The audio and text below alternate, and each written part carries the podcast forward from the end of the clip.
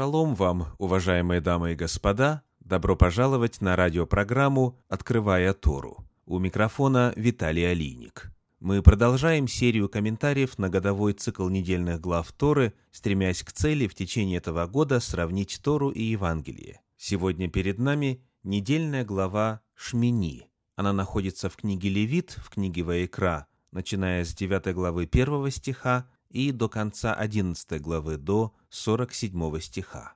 Она называется Шмини по первому значимому слову. Книга Левит, 9 глава, 1 стих говорит «Восьмой день призвал Моисей Аарона и сынов его и старейшин Израилевых». Слово «восьмой» в подлиннике «шмини». В нашей недельной главе содержатся законы о мясной пище. Совершим краткий обзор этих законов – Вначале касательно наземных животных. Книга Левит, 11 глава, первые три стиха. «И сказал Господь Моисею и Аарону, говоря им, «Скажите сынам Израилевым, вот животные, которые можно вам есть из всего скота на земле. Всякий скот, у которого раздвоены копыта, и на копытах глубокий разрез, и который жует жвачку, ешьте». И так указано три простых признака. Во-первых, у животного должны быть копыта. Во-вторых, копыта должны быть раздвоены, оно должно быть парнокопытным. И, в-третьих, животное должно жевать жвачку. Это означает, что у него особая пищеварительная система, при которой присутствует многокамерный желудок.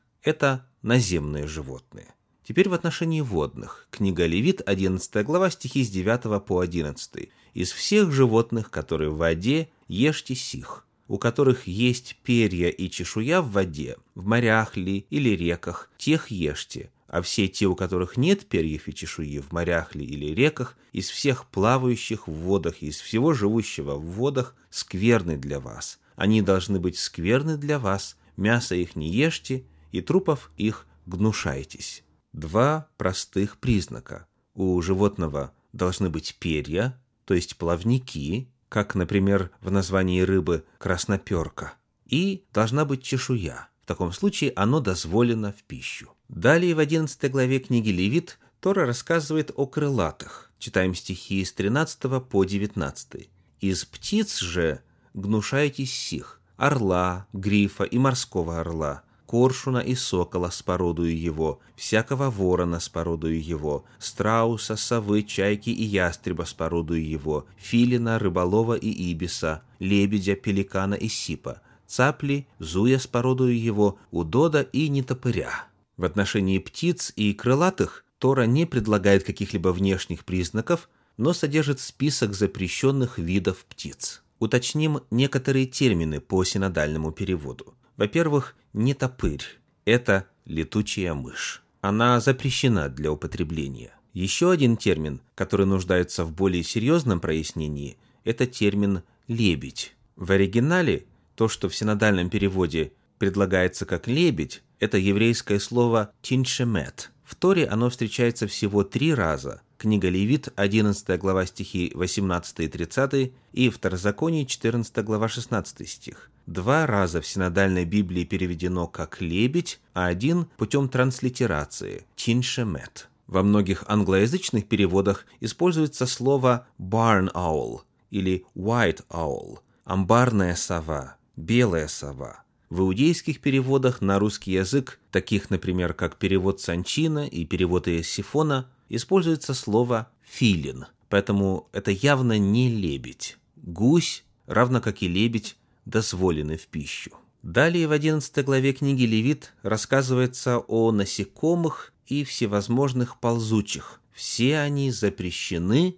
с одним исключением. Книга Левит, 11 глава, стихи 21 и 22. «Из всех присмыкающихся, крылатых, ходящих на четырех ногах, тех только ешьте, у которых есть голени выше ног, чтобы скакать ими по земле. Сих ешьте из них, саранчу с ее породою, салам с ее породою, харгол с ее породою и хабаб с ее породою. Вот что об этом написано в иудейском комментарии Санчина. Перечисленные здесь четыре вида саранчи невозможно точно идентифицировать. Чтобы избежать ошибок, мудрецы полностью запретили употребление саранчи в пищу. После этого краткого обзора того, что разрешено и что запрещено, посмотрим на статус и природу нечистой пищи, согласно Торе. Тора содержит два списка нечистой пищи. Один в 11 главе книги Левит и второй в 14 главе книги Второзакония, книги Деварим. И вот там, в 14 главе книги Второзакония, в третьем стихе написано «Не ешь никакой мерзости». И далее предлагается список нечистых животных. Таким образом, нечистые животные названы термином «мерзость». В подлиннике «тоева». Этот термин в Торе очень насыщен. Он описывает существа, предметы и явления, которые вызывают отвращение, которые являются по природе гнусными, отталкивающими, неприятными. Вот краткий анализ того, как Тора использует это слово, что называется мерзостью. Посмотрим вначале на книгу Левит, книгу Ваекра, 18 главу, стихи с 24 по 30. Не оскверняйте себя ничем этим, ибо всем этим осквернили себя народы, которых я прогоняю от вас. И осквернилась земля, я возрел на беззаконие ее, и свергнула с себя земля живущих на ней. А вы соблюдаете постановления мои и законы мои, и не делайте всех этих мерзостей, ни туземец, ни пришелец, живущий между вами. Ибо все эти мерзости делали люди сей земли, что перед вами, и осквернилась земля чтобы вас не свергнула с себя земля, когда вы станете осквернять ее, как она свергнула народы, бывшие прежде вас. Ибо если кто будет делать все эти мерзости, то души, делающих это, истреблены будут из народа своего. Итак, соблюдайте повеления мои, чтобы не поступать по гнусным обычаям, по которым поступали прежде вас, и чтобы не оскверняться ими, я Господь Бог ваш». Мы прочитали концовку 18 главы книги Левит, которая озаглавлена так «Законы о браке и мерзости половых отношений». В ней содержатся Божьи законы касательно интимной жизни. Что же названо мерзостью? Вот несколько примеров. 18 глава 6 стих. «Никто никакой родственницы по плоти не должен приближаться с тем, чтобы открыть наготу. Я Господь». Термин «открыть наготу» в Торе означает вступить в интимную близость. Итак, это запрет на инцест, на интимную близость с родственниками. Далее, например, 22 стих. «Не ложись с мужчиною, как с женщиною». Это мерзость. Запрещены гомосексуальные связи. Следующий 23 стих. «И ни с каким скотом не ложись, чтобы излить семя и оскверниться от него». И женщина не должна становиться пред скотом для совокупления с ним. Это гнусно. Запрещено скотоложество или же зоофилия и так далее. Все эти нарушения норм сексуального поведения, установленных Творцом, названы в Торе мерзостью. Это то, что у Господа вызывает отвращение. Продолжая исследование термина «тоева» – «мерзость», мы находим, что в Торе этим обозначается идолослужение. Книга Второзаконие, книга Деварим, 7 глава, стихи 25 и 26. «Кумиры богов их сожгите огнем, не пожелай взять себе серебра или золота, которые на них, дабы это не было для тебя сетью, ибо это мерзость для Господа Бога твоего. И не вноси мерзости в дом твой, дабы не подпасть заклятию, как она. Отвращайся сего и гнушайся сего, ибо это заклятое. Чуть далее, в 12 главе книги Второзакония, стихи с 29 по 31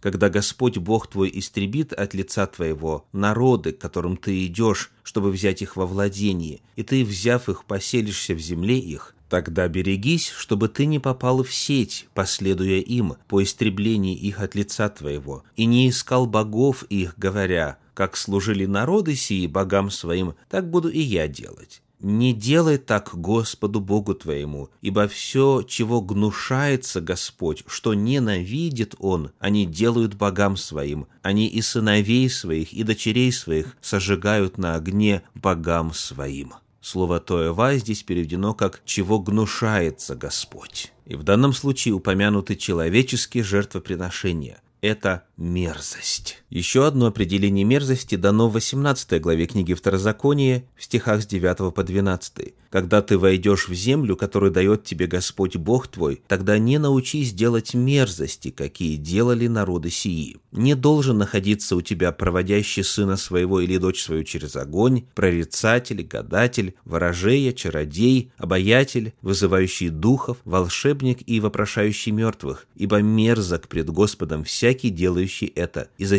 сии-то мерзости Господь Бог твой изгоняет их от лица твоего. Итак, волшебство и оккультизм всякого рода также названы мерзостью. И еще одно из главных значений слова «тоева» в Торе. Книга Второзаконий, 25 глава, стихи с 13 по 16. «В кисе твоей не должны быть двоякие гири, большие и меньшие. В доме твоем не должна быть двоякая ефа, большая и меньшая. Гиря у тебя должна быть точная и правильная, и ефа у тебя должна быть точная и правильная, чтобы продлились дни твои на земле, которую Господь Бог твой дает тебе ибо мерзок пред Господом Богом твоим всякий, делающий неправду. Итак, ложь, всевозможный обман, жульничество – все это названо мерзостью перед Богом. Прочитанные отрывки свидетельствуют о том, что термин «мерзость» представляет собой нечто крайне неприемлемое для Господа. Это весьма серьезный вопрос. Этот термин описывает нечто, что по своей природе неприемлемо. Нечистая пища также называется мерзостью. Книга Второзаконий 14.3 «Не ешь никакой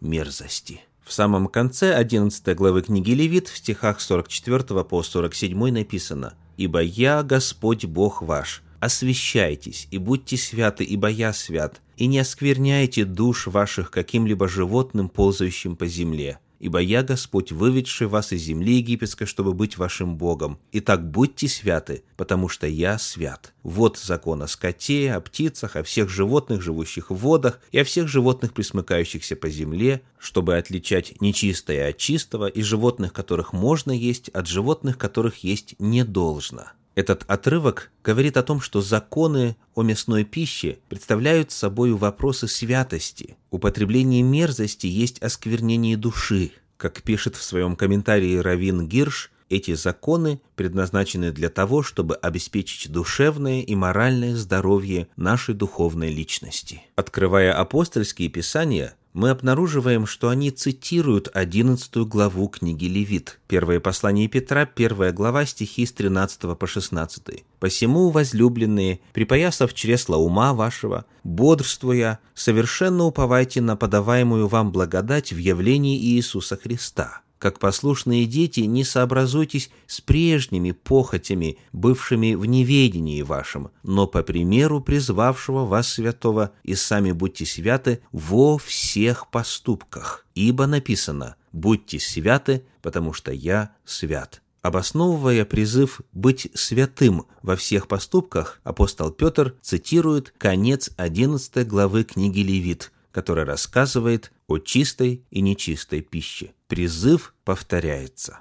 Соблюдайте диетарные постановления Торы, чтобы быть здоровыми и телом, и душой, и духом. Да благословит Всевышний вас и ваши семьи. Поздравляю с наступающей субботой. Шаббат шалома.